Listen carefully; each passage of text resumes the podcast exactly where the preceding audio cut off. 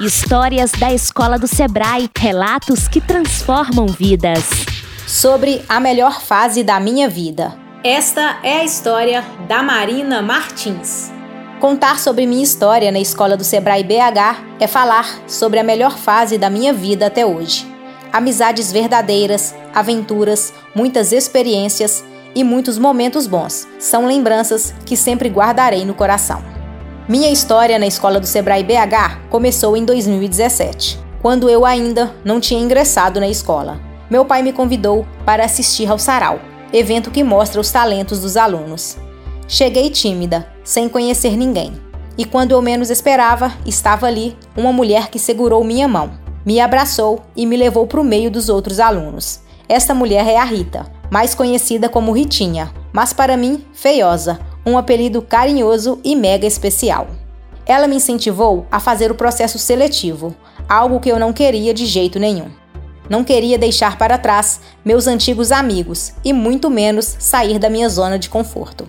Ainda bem que ela me fez perceber que seria uma oportunidade única de estar naquela escola. E no dia da prova, lá estava ela de novo, me recebendo com um abraço caloroso e um sorriso encantador. Entrei na escola, efetivamente como aluna, no ano de 2018. Uma menina indefesa e sem saber muito sobre a vida. Foi lá que amadureci, criei responsabilidades, aprendi a viver, a me expressar tive contato com professores que hoje posso chamar de amigos. Criei laços com pessoas que nunca imaginei. Amizades essas que desejo levar para a vida. E ainda de brinde, conheci meu namorado. Eu poderia escrever um livro sozinha, contando sobre todos os momentos maravilhosos que eu vivi nessa escola. Mas todos merecemos um pouquinho de espaço para contar a experiência, né? Por isso, vou resumir para vocês. Meu primeiro ano foi de completa transformação. Deixei a timidez de lado e decidi me reinventar, experimentar novas rotas. Acredito que foi o ano que mais aprendi sobre a vida, sobre ter empatia, entender a dor do outro, reconhecer a importância de cada um. O segundo ano foi de muito amor. O namoro se consolidou e as amizades mais leais também. Passava praticamente todo dia na escola e eu simplesmente amava. Estar ali me fazia feliz e realizada. Ficar no meio de pessoas tão encantadoras me inspirava a ser uma melhor versão de mim mesma a cada dia. Um dos momentos mais inspiradores para mim foi quando fizemos uma comemoração para o Dia das Mulheres, algo que até então eu nunca tinha pensado o quão importante era. Além disso, tivemos a festa de comemoração dos 25 anos da escola. Esse foi o evento que mais me tocou. Ver que eu fazia e faço parte da história da escola foi tão gratificante. Fui responsável por acompanhar o fundador da escola do Sebrae, Stefan Bogdan Salej. Me senti muito importante de estar ao lado do homem que mudou a minha vida. Porque foi graças à sua perseverança que ele fundou a escola e graças a ela que eu, hoje, sou quem eu sempre sonhei ser. Nesse dia, eu dei um abraço forte e chorei no ombro dele. Que vergonha, né? Mas foi a emoção do momento. Eu estava com o coração cheio de gratidão.